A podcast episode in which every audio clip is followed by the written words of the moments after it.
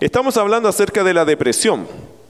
Ya llevamos como tres semanas tocando el tema de la depresión y es un tema en realidad en nuestra sociedad, pero nosotros hemos querido enfocar qué dice la Biblia acerca de la depresión y hoy día vamos a abarcar el tema, vamos a mirar este asunto de la depresión con respecto a de dónde viene, cuáles son las posibles fuentes de una depresión.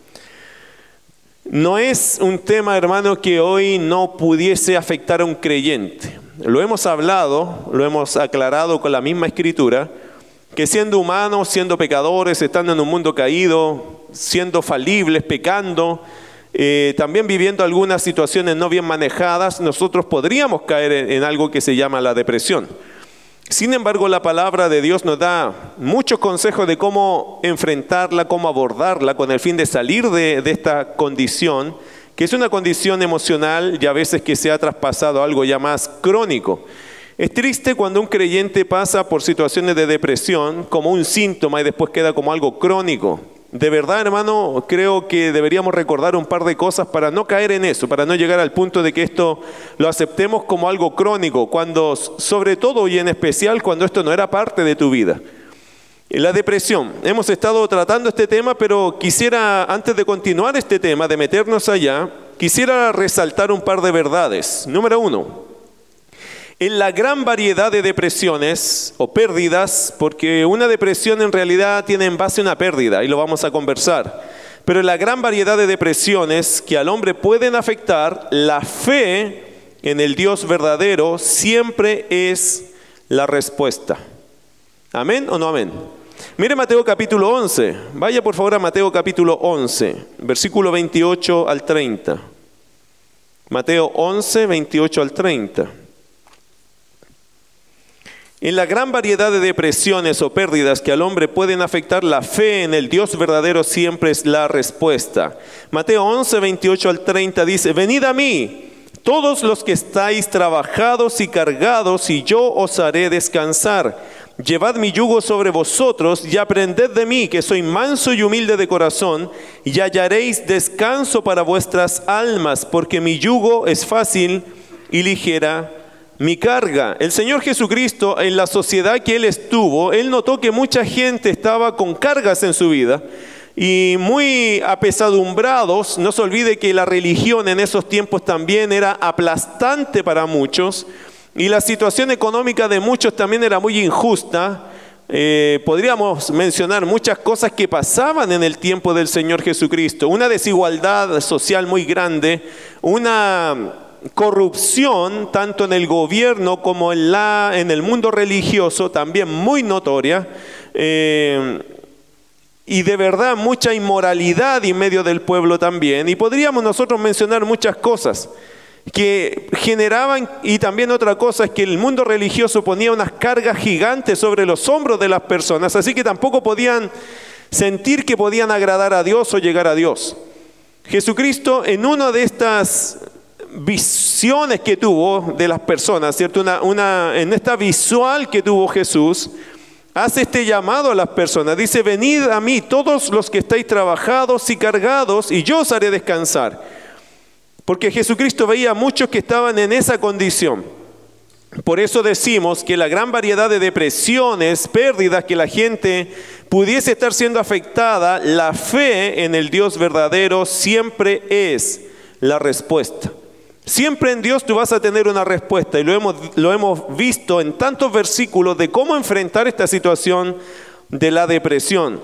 Muchas personas caen muy rápidamente en una dependencia hacia ciertos medicamentos y estas cosas, pero querido hermano, creo que la primera opción se la tenemos que dar a Dios y a la fe en Dios. En nuestra iglesia hemos tenido varios casos de personas así. Hubo un caso de una hermana que su vida eran pastillas. Ella se levantaba con pastillas, ella comía por pastillas, ella se animaba con pastillas, ella dormía en la noche por pastillas. Esa era su vida, así llegó al Evangelio ella. Hasta que un día ella entendiendo la palabra llegó a mi casa, en ese tiempo vivíamos allá en el templo nosotros, y ella me dijo, pastor, he tomado una decisión, nunca más y no más pastillas. Ya me di cuenta que todo esto que yo estoy viviendo lo tengo que enfrentar por la fe. Nótese que ella era una persona, mis queridos hermanos, que ni siquiera le costaba mucho leer, incluso. Y yo la desafía a leer y ella siempre se va a recordar de esa exhortación que le di, hermano, usted puede, porque usted puede aprender y Dios le va a dar la respuesta. Pídale a Dios y Dios le dará. Y ella aprendió a leer y cuando empezó a crecer en la fe, ella dijo, pastor, no más pastillas. Y dijo que las había dejado de golpe. Yo dije, hermana, pero ¿va a dejar así, así, tal cual? Así lo voy a dejar, pastor, así va a ser. Si me cuesta, pero voy a hacerlo así. Y hermano, pasaron los años y nunca más tuvo que depender de una pastilla. Más que nada porque se dio cuenta que su fe le daba fortaleza para enfrentar sus sentimientos, sus emociones. Después, en los años, murió su esposo. Su esposo fue afectado de un cáncer. Y sabe que ella allí estuvo, en todo el proceso. Yo siempre preocupado si ella va a volver a las pastillas. Nunca volvió ella se sanó. En realidad, hermano, la depresión de ella era simplemente una dependencia equívoca en, un, medicamento para poder eh, tratar. Ella creía que eso le iba a ayudar y ahí se afirmaba ella. Hasta que se dio cuenta que la fe era lo que le iba a sostener de verdad. Mi hermano, gloria a Dios, porque una persona menos que tenga una dependencia es bueno, es muy bueno. Y quizás eso puede ser un llamado para otro de pensar, ¿qué está pasando con mi vida que siempre me estoy apoyando en cosas y no en Dios? Y yo no estoy diciendo que, que, todo o nada tiene que ver con una pastilla de vez en cuando en algo, pero, pero todo tiene que ver con eso y nada en Dios. Ahí tienes que tener mucho cuidado, porque la fe, en todos los casos, hermano, en muchos de los casos que presenta una depresión, la fe hace la diferencia. Número dos, quien no ha probado Escuche bien esto, quien no ha probado lo que Dios puede hacer por él, no está aprovechando de la fuente inagotable de gracia. Mire Lucas capítulo 1, por favor, ya que estamos en los evangelios, vaya Lucas capítulo 1, verso 36 al 37. Escuche esta verdad, Lucas 1, 36 al 37. Dice el texto allá, Lucas 1, 36 al 37. Y aquí tu parienta Elizabeth, ella también ha concebido hijo en su vejez, y este es el sexto mes para ella, la que llamaban estéril, porque nada hay imposible para Dios. ¿Qué dice el texto? Porque nada hay imposible para quién? Para Dios. Hoy día estaba conversando con una persona y estaba en una crisis en su, en su vida. Y le recordé este pasaje, esa persona no es creyente, digamos, no, no sigue a Cristo, pero me dio la oportunidad para decirle algo, no te rindas, ¿por qué? Porque no hay nada imposible para Dios. Queridos hermanos, aquí en este relato se está contando de una mujer que no podía tener hijos.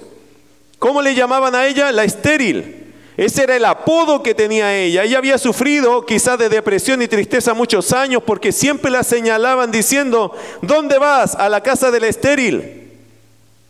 Y ella tenía que sufrir de ese, ese tipo de maltrato en su corazón.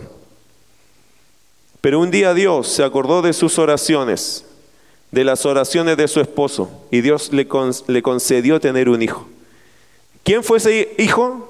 Juan el Bautista un tremendo hombre de Dios.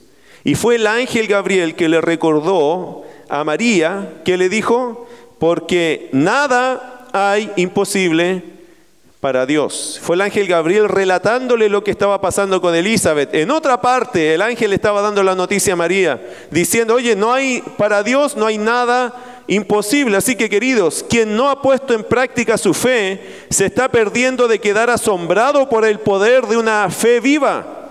Porque la fe de verdad hace la diferencia. Y una tercera verdad que quisiera recordarles antes de retomar el tema de la depresión es que quien no ha puesto en práctica la fe, perdón, este es el número tres, el que no ha puesto en práctica la fe se está perdiendo de quedar asombrado por el poder de una fe viva. Mira Santiago capítulo 2. Santiago capítulo 2.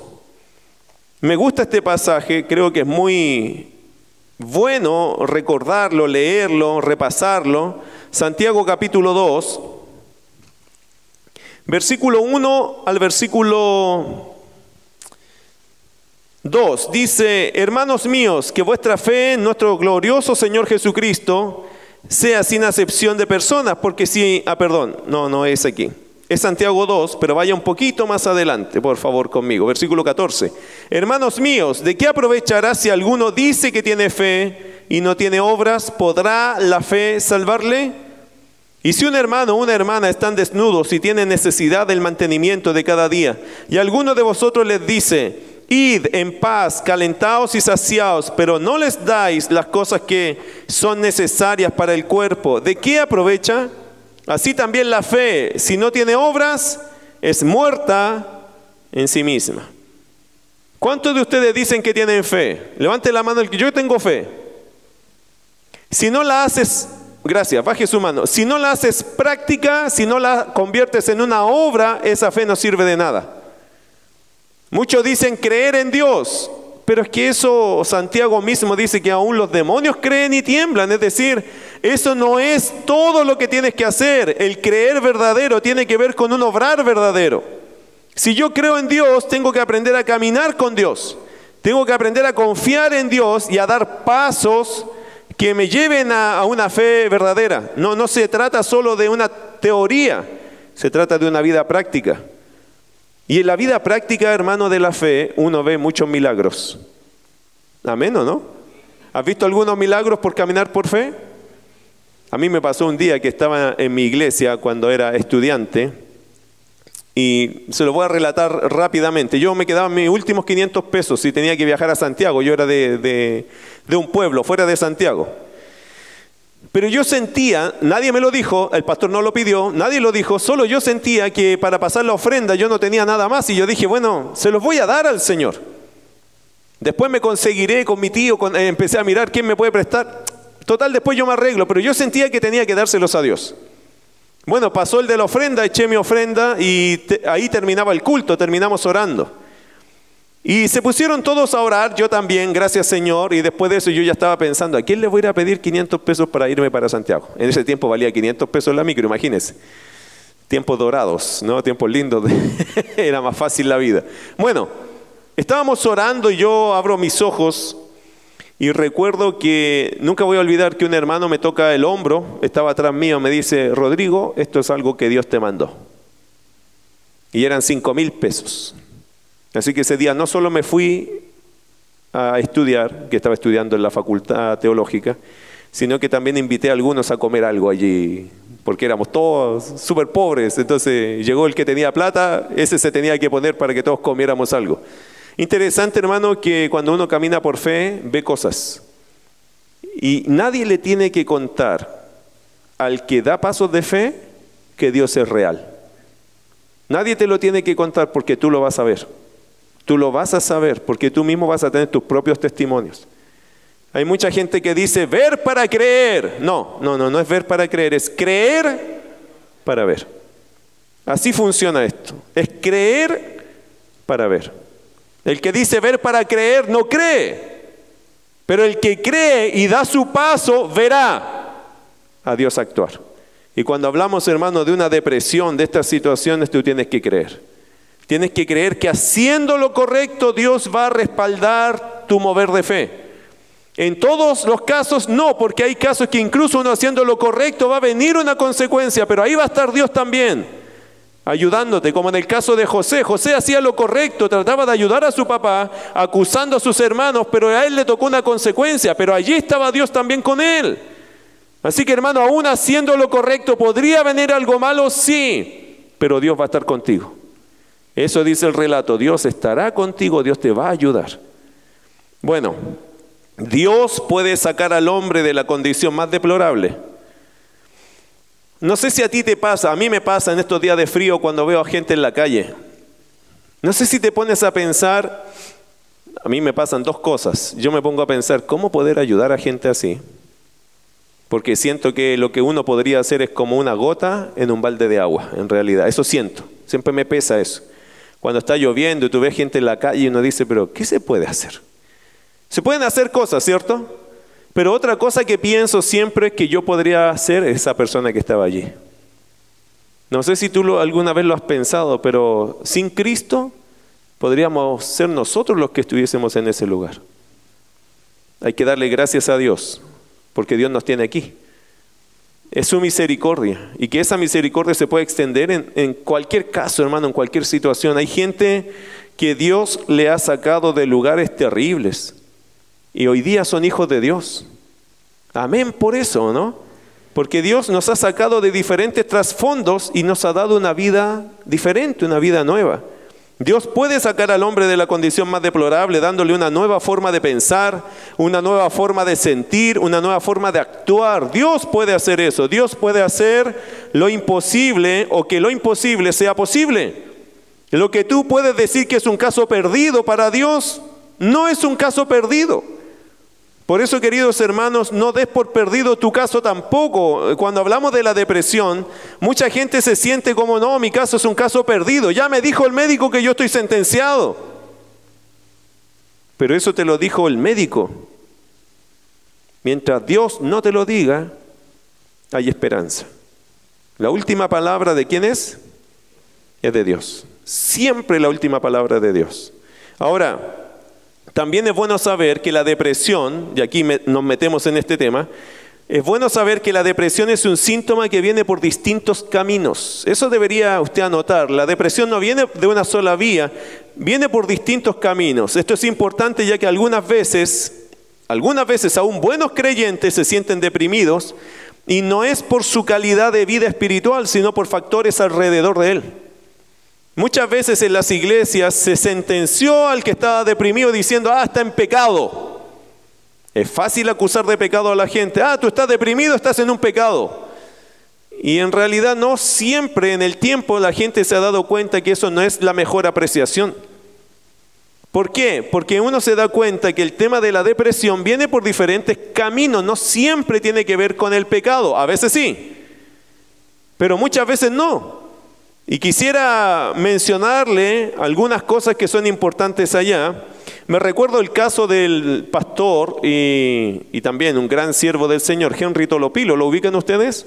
Henry Tolopilo de la iglesia Grace to You, ¿cierto? De Gracia a Vosotros, la iglesia de Gracia de John MacArthur que trabaja en la parte hispana. Él contaba su testimonio un día. Henry Tolopilo es un siervo de Dios por años, hermano, que ayudó primero en las traducciones de las predicaciones de John MacArthur, un hombre de Dios increíble. Pero él contaba un día, hablando de este tema, que él no sabía por qué se sentía deprimido.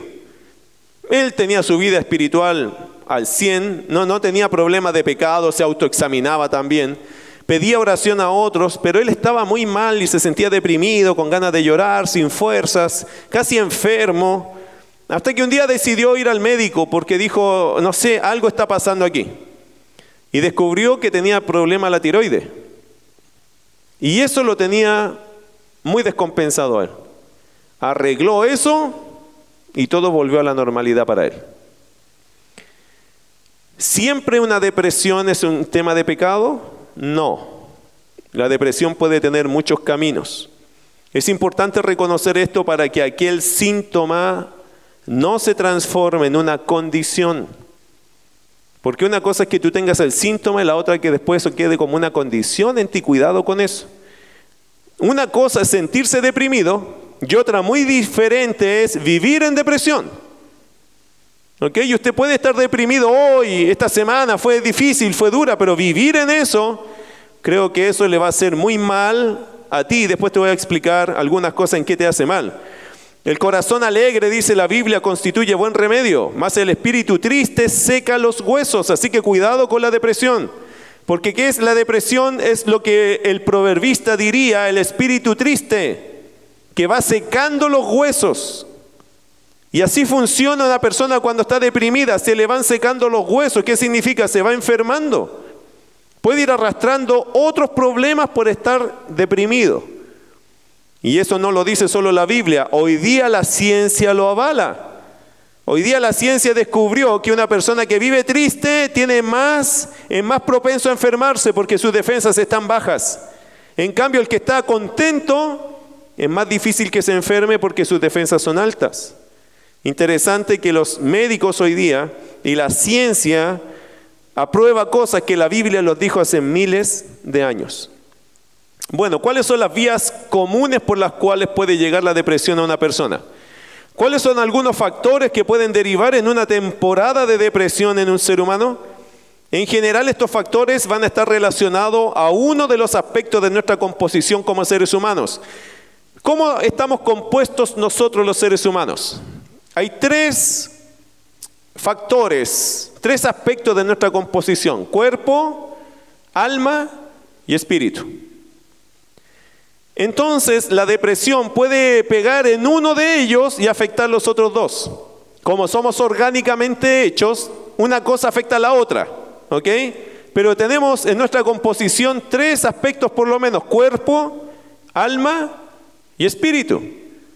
Y en cualquiera de esos tres aspectos puede golpear la depresión y comenzar por allí y derivar en los otros dos. Como somos hechos de forma orgánica, como les dije, a veces por una situación del alma se afecta el cuerpo y también a veces el espíritu. O a veces por algo del espíritu se afecta el alma y rebota en el cuerpo. ¿Lo nota? Entonces, una cosa puede afectar las otras. Puede llegar a, a, alejarte incluso de Dios un problema en el cuerpo. Te puede deprimir al punto de sentirte lejos de Dios. Está afectando tu espíritu. ¿Nota? E, esto es así, esto funciona de esa forma. Es como el juego de la ficha de dominó, ¿cierto? Cae una pieza, caen todas. Eso es la idea de que somos orgánicamente eh, compuestos o hechos, creados.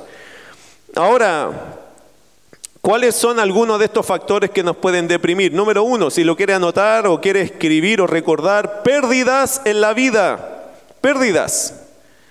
Las pérdidas en la vida, cuando vivimos la pérdida de alguien o algo que amamos, podemos caer en esto que se llama la depresión. Por ejemplo, personas cercanas, incluso mascotas. Hoy día que la gente es tan animalista, eh, las mascotas afectan mucho, ¿cierto? Pero también no hay que ser animalista, pero si tuviste una mascota por 10 años y murió, ¿cómo te sientes?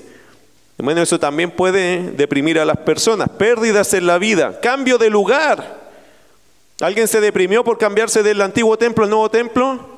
Bueno, quizás más de alguien dijo y, sintió esa pena y no la pudo entregar y todavía está pensando, allá no hacía tanto frío como aquí. y se empieza a deprimir. Eh, bueno, a veces los cambios de lugar afectan a la gente. Cambio de casa, por ejemplo. Cambio de barrio. Hay gente que es muy sensible en ciertas cosas y a veces los niños son igual resienten estas cosas. Usted dice, no, yo estoy contento, me cambié a casa más grande. ¿Y sus hijos cómo se sintieron? ¿Cómo se sienten? Porque a veces a ellos no les interesa algo más grande, le interesa sus amigos. Pierden cosas. Entonces, hermanos, las pérdidas en la vida pueden traer o generar algo de depresión. Se puede perder una mascota, una persona amada para nosotros, cambio de lugar, pérdida de un trabajo y otras cosas. Cuando algo significa mucho para nosotros, tendemos a deprimirnos, a deprimirnos. Mire lo que dice Lamentaciones. No sé si ubica ese libro, es un libro muy poco leído, pero me gustaría que fueran a Lamentaciones conmigo. Después de Jeremías está Lamentaciones, capítulo 2, verso 21 al verso 22. Escucha lo que dice. Jeremías vio cómo este pueblo perdió todo. ¿Cómo se perdió el pueblo en sí? Mira eh, Lamentaciones capítulo 2, verso 21 y 22. Niños y viejos yacían por tierra en las calles. Mis vírgenes y mis jóvenes cayeron a espada. Mataste en el día de tu furor, degollaste, no perdonaste. Has convocado de todas partes mis temores como en un día de solemnidad y en el día del furor de Jehová.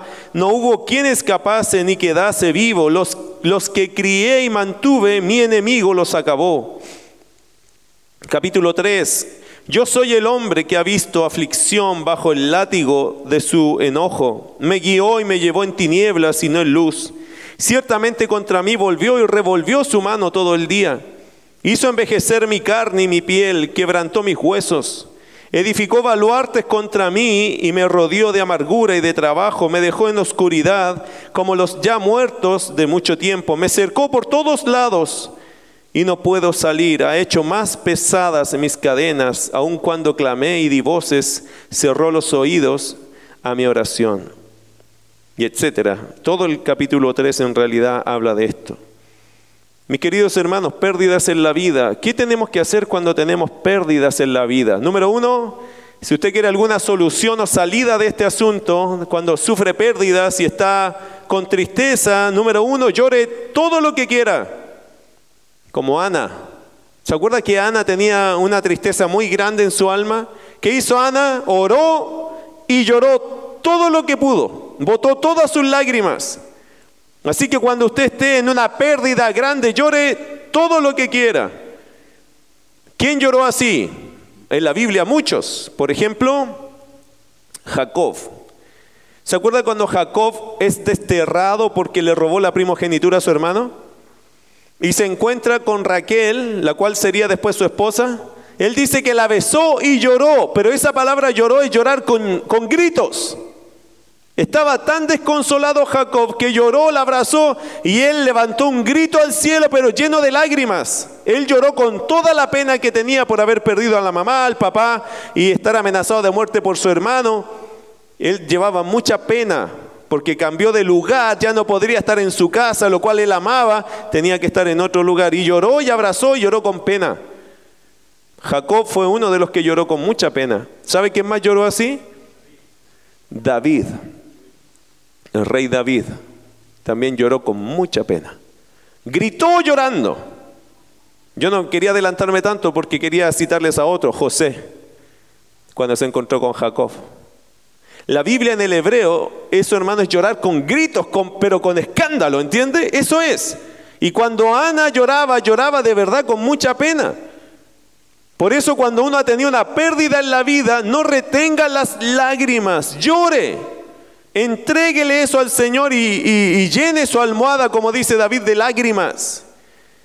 Es bueno llorar. Segunda cosa, entréguele a Dios su pérdida y su vida como lo hizo Job. Jehová dio, Jehová quitó, sea el nombre del Señor bendito. Entréguele su vida y su pérdida a Dios. Señor, yo no lo puedo retener.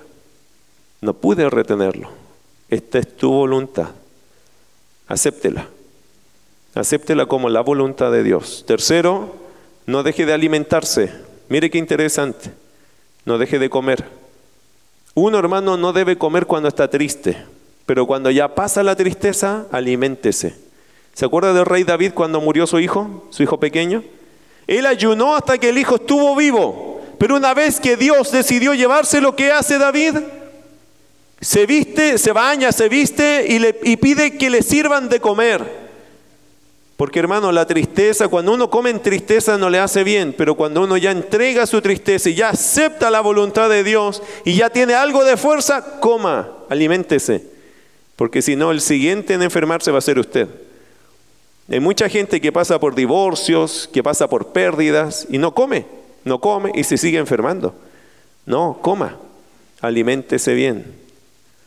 Y lo tercero, póngase de pie y vuelva a caminar, como lo hizo Dios con Elías. ¿Se acuerda de Elías? Que también estaba deprimido. Elías decía, yo no soy mejor que mis padres, Señor, mátame aquí. ¿Y Dios qué hizo con él? Lo dejó dormir, le dio de comer, después le volvió a dar comida y ¿qué le dijo? Levántate y anda a hacer tu trabajo. Por eso, querido hermano, cuando uno ha tenido una pérdida en la vida, llore todo lo que quiera. Eso no es pecado. Entréguele a Dios su pérdida, así como lo hizo Job. No deje de alimentarse y póngase de pie y vuelva a caminar. Apenas puedas, ponte de pie y vuelve a caminar. ¿Qué pasa con las personas que no lloran su pérdida? ¿Sabe lo que dicen los médicos? Esto no es un dato bíblico, pero yo creo que tiene sentido. Por eso creo que Dios nos ha dejado las lágrimas para usarlas. ¿Qué dicen los médicos cuando una persona no llora su pérdida?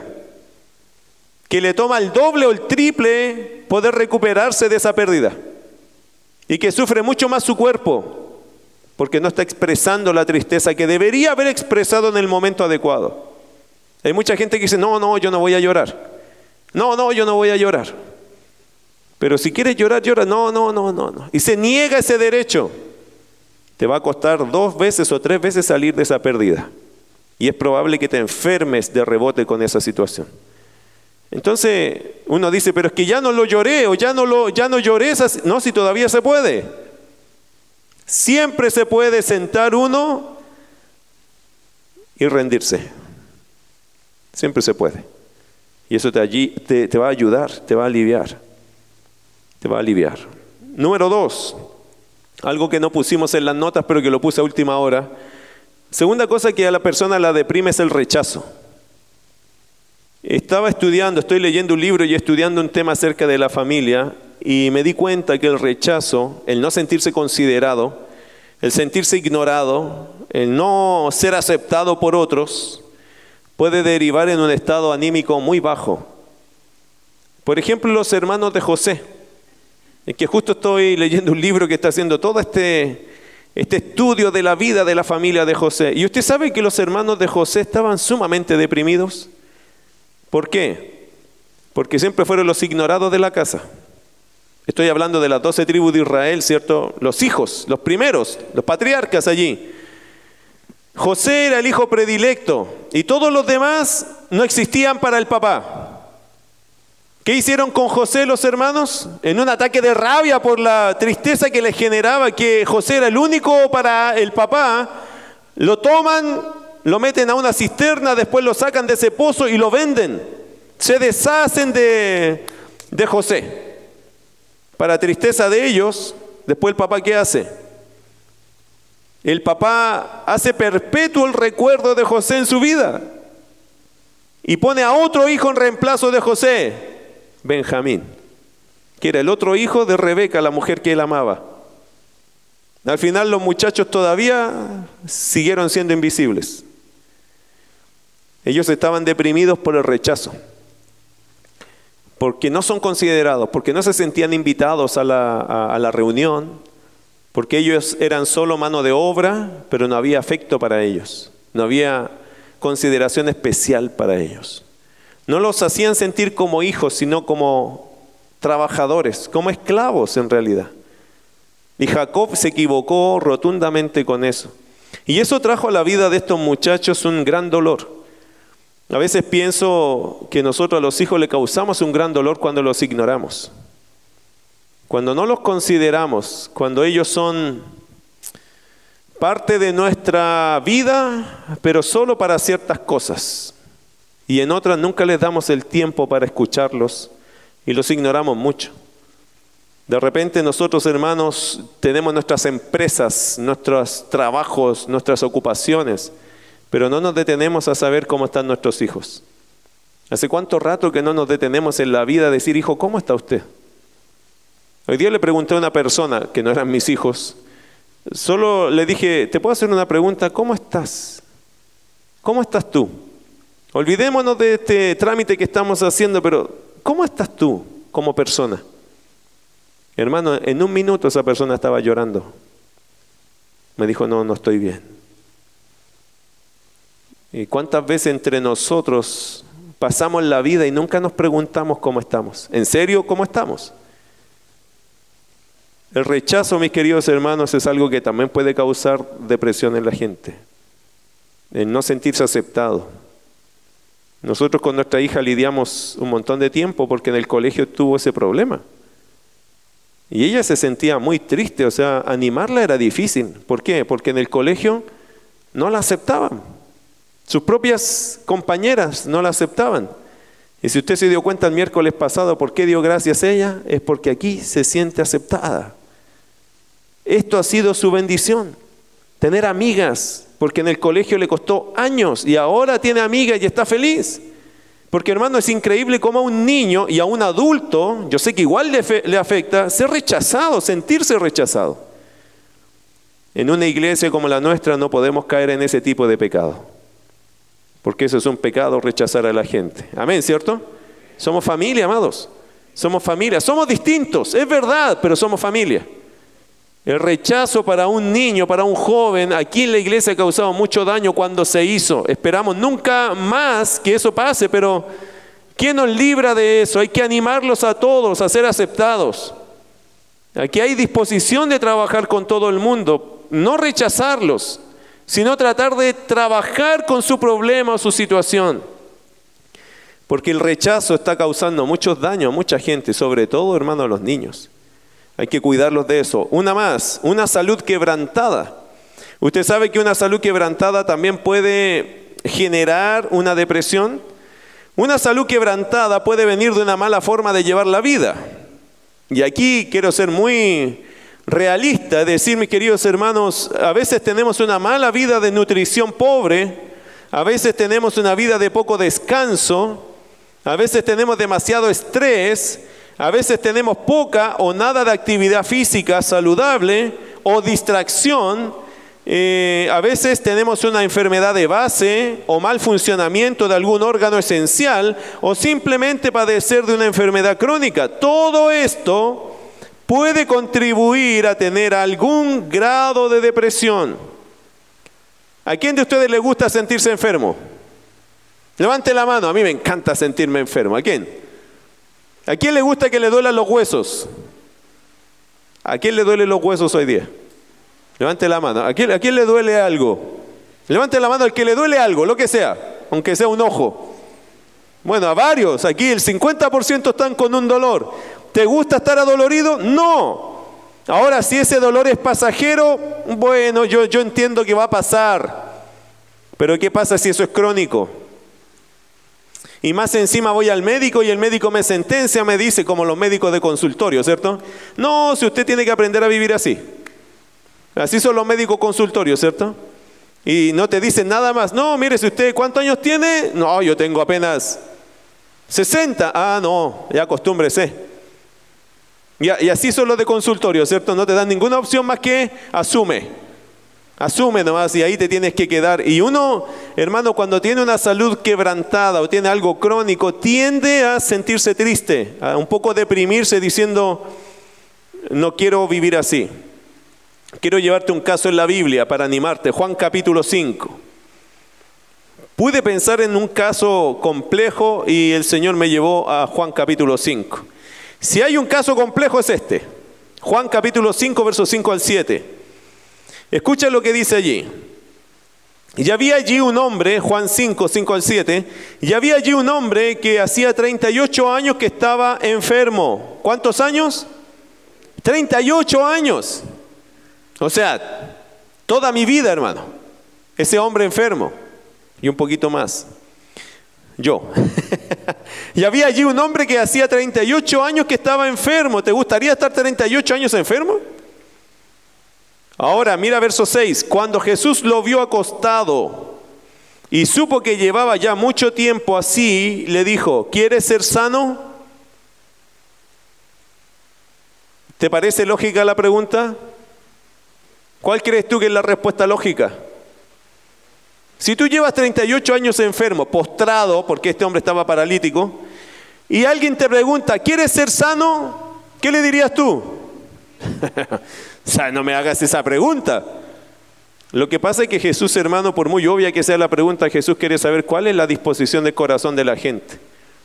A lo mejor tú tienes una necesidad muy evidente, pero el Señor igual te preguntaría, ¿pero tú quieres que te ayude? ¿Quieres salir de esto? Porque igual la pregunta directa te sirve a ti, no a él. Jesús sabía lo que iba a hacer y lo que estaba viviendo este hombre, pero Jesús quería que él en su mente dijera, necesito ayuda de ti. Eso ayuda al individuo a dar un paso hacia Jesucristo. Mira la respuesta de este hombre. En versículo 7, Señor, le respondió el enfermo, no tengo quien me meta en el estanque cuando se agita el agua. Y entre tanto que yo voy, otro desciende antes que yo.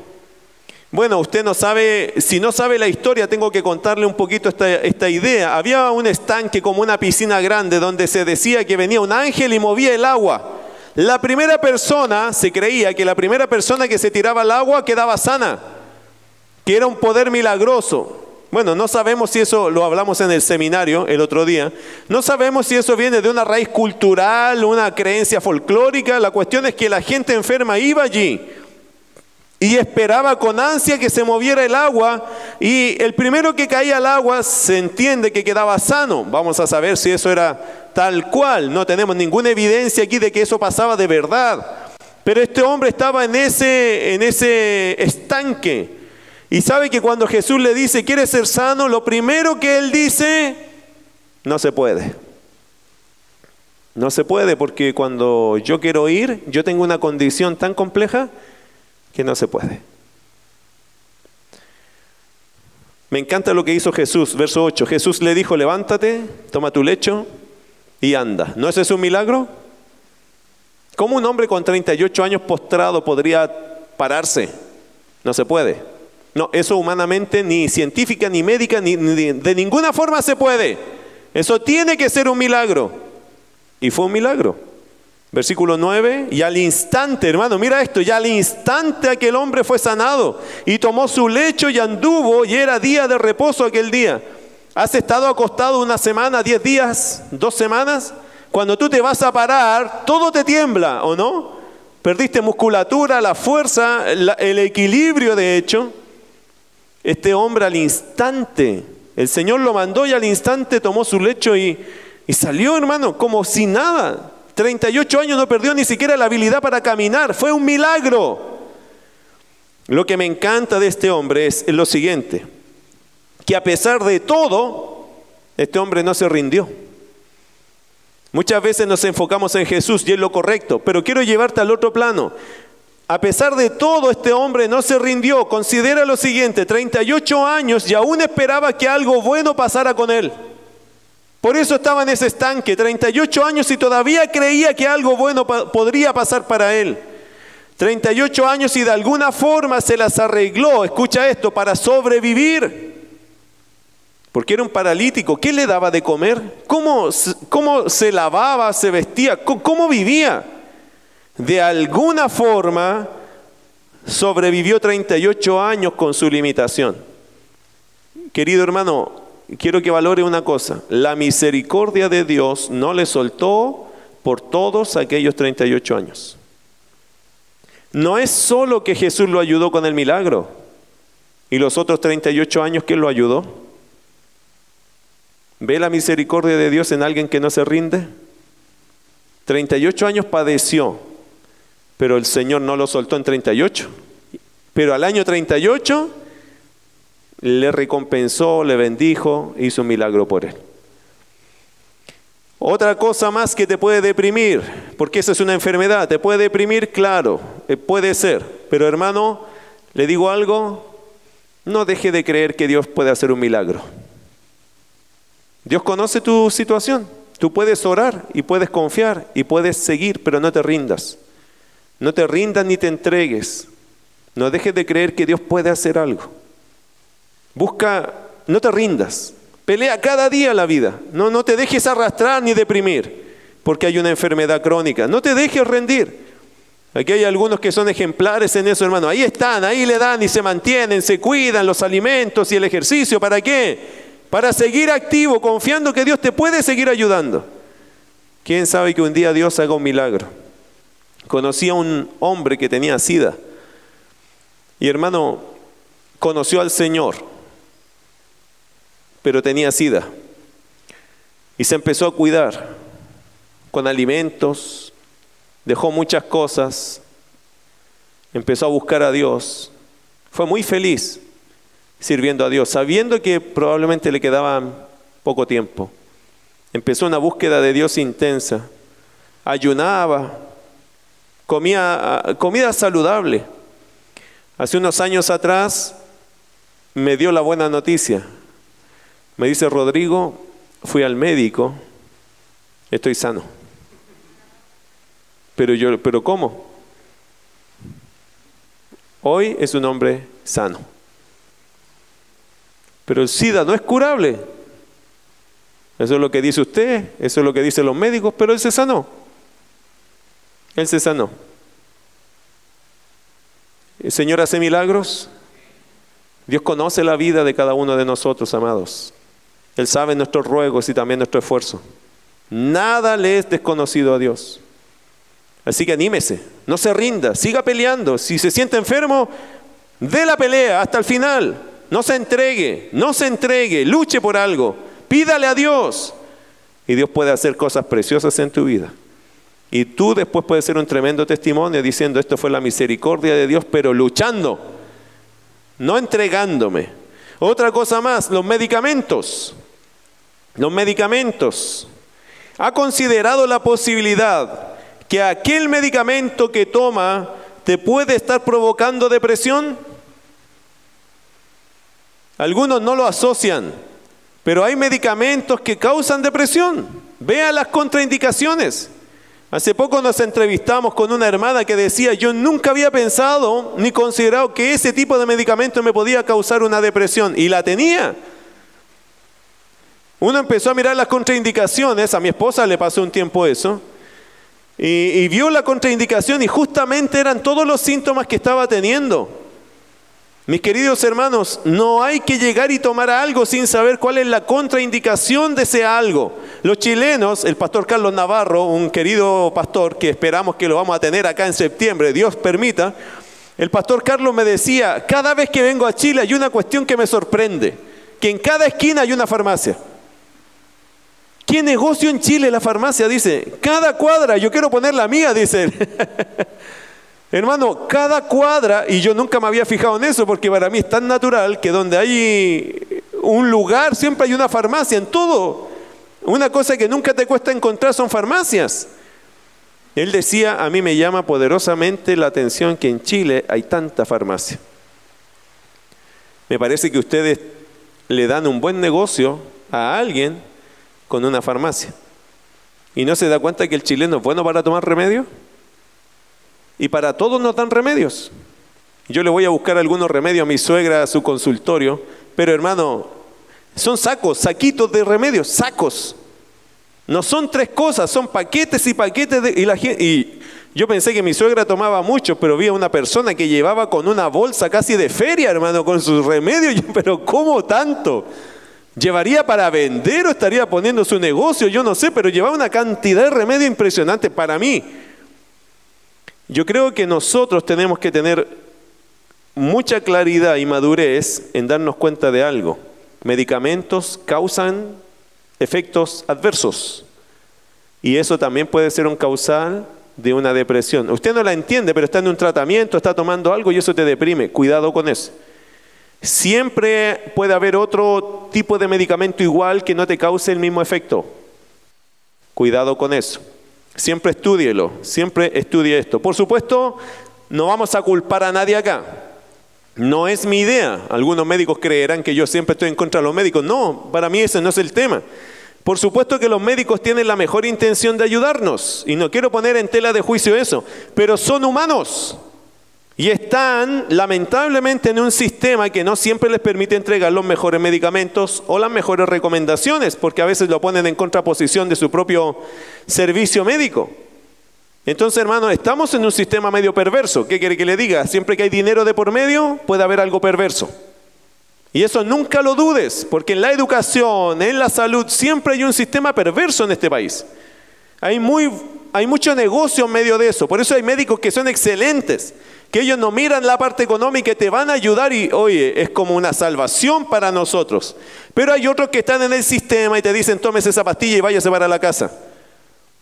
Mire, por eso nosotros tenemos que todavía tener algo que a veces se nos olvida, autocuidado. No confíe en su salud sin autocuidarse. Chequee lo que está tomando, porque puede ser que te esté causando un mal. No que el médico no tiene mala intención contigo, pero el químico a veces hace algo que tú eh, lo vas a resentir en tu cuerpo. Mire Lucas capítulo 8, verso 43. Hay un pasaje que nos puede ayudar en eso. Lucas 8, 43. Lucas era médico, así que Lucas no se va a ir en contra de sus propios colegas. Pero él reconocía algo. Lucas 8:43. ¿Qué dijo, ¿Qué dijo aquí Lucas? Pero una mujer que padecía de flujo de sangre desde hacía 12 años y que había gastado en médicos todo cuanto tenía y por ninguno había podido ser curada. Así que queridos hermanos, a veces hay buena intención, pero no siempre se logra el objetivo. Si estás tomando algo y ese algo no está logrando el objetivo completo, detente, obsérvalo, pregunta, averigua. Porque a veces cosas de medicamentos podrían estar causándote algún tipo de depresión. Y creo que lo voy a dejar hasta allí. Hay muchas cosas más que nos causan depresión. Espero que no, no haya deprimido a ninguno, sino que se hayan animado en decir, oye, de verdad a veces hay muchos canales en los cuales la depresión pueda llegar. Pero hay consejo de Dios para cada uno de ellos. Amén. Así que mis queridos, no se rinda nunca. Y pídale a Dios sabiduría para enfrentar cualquier tipo de estas cosas. Y hoy día con los consejos esperamos que cuando tú tengas algo de esto, ojalá que sea un síntoma y no algo crónico. Que sea un síntoma no es tan preocupante como cuando ya es algo crónico en nuestra vida. Así que vamos a orar a Dios y darle gracias por este tiempo. Querido Padre, gracias por darnos la bendición de escuchar tu palabra, Señor, en medio de un tema que es tan preocupante en nuestra sociedad el día de hoy.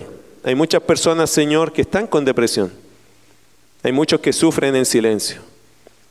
Señor, oro por ellos, porque el silencio de ellos, Señor, es un silencio aparente, es un silencio para los demás.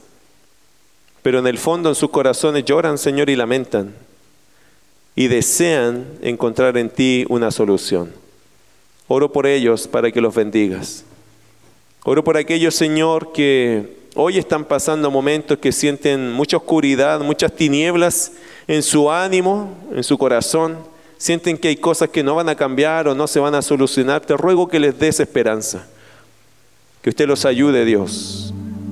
Y que cuando tengamos que enfrentar, Señor, este síntoma en nuestras vidas, podamos con tu palabra enfrentarlo. Y que por tu gracia tú nos saques adelante. Danos sabiduría para vivir, Dios. Danos sabiduría para vivir. Para entender la vida como es y cómo somos nosotros. Y qué nos hace bien y qué nos hace mal. Y cómo la dependencia de ti, Señor, de verdad es un refrigerio para nuestros huesos. Gracias querido Padre por permitirnos tener este tiempo. Gracias por la lluvia también que tenemos ahora. Es una bendición, Señor, sentir un julio como hace tantos años no lo sentíamos. Es una bendición, Señor, tener un invierno como no lo sentíamos hace tantos años. Cuida a aquellos que están en la calle hoy. Cuida a aquellos, Señor, que hoy día no tienen un techo. Gracias por el techo que nos diste a nosotros, pero cuida a aquellos que están en la calle, Dios. Provee albergues, Señor, que de verdad hayan organizaciones que ayuden a aquellos que están pasando momentos de dificultad. Si hay algún hijo tuyo, Señor, allí también, por favor, Señor, activa tu misericordia, tus ángeles allí los guarden y les permitan ver de esa gracia infinita tuya. Querido Dios, gracias por la lluvia. Es una gran, gran respuesta para nosotros. Lo pedimos, Señor, al principio de año, con un cielo color bronce, y hoy día vemos tu respuesta.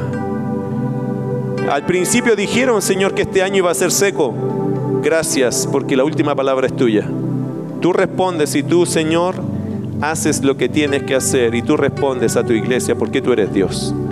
Te bendecimos. Ayúdanos a confiar cada día más en ti. A ser prácticos con nuestra fe, a doblar rodillas y clamar a ti por aquellas cosas que necesitamos y creemos que tú las puedes hacer y que tú nos puedes ayudar. Ayúdanos a vivir esta fe, Dios. Gracias, querido Padre, por todos los que llegaron a escuchar hoy día y que vayan animados a sus casas pensando en eso. La fe hay que vivirla. En el nombre de Jesús. Amén.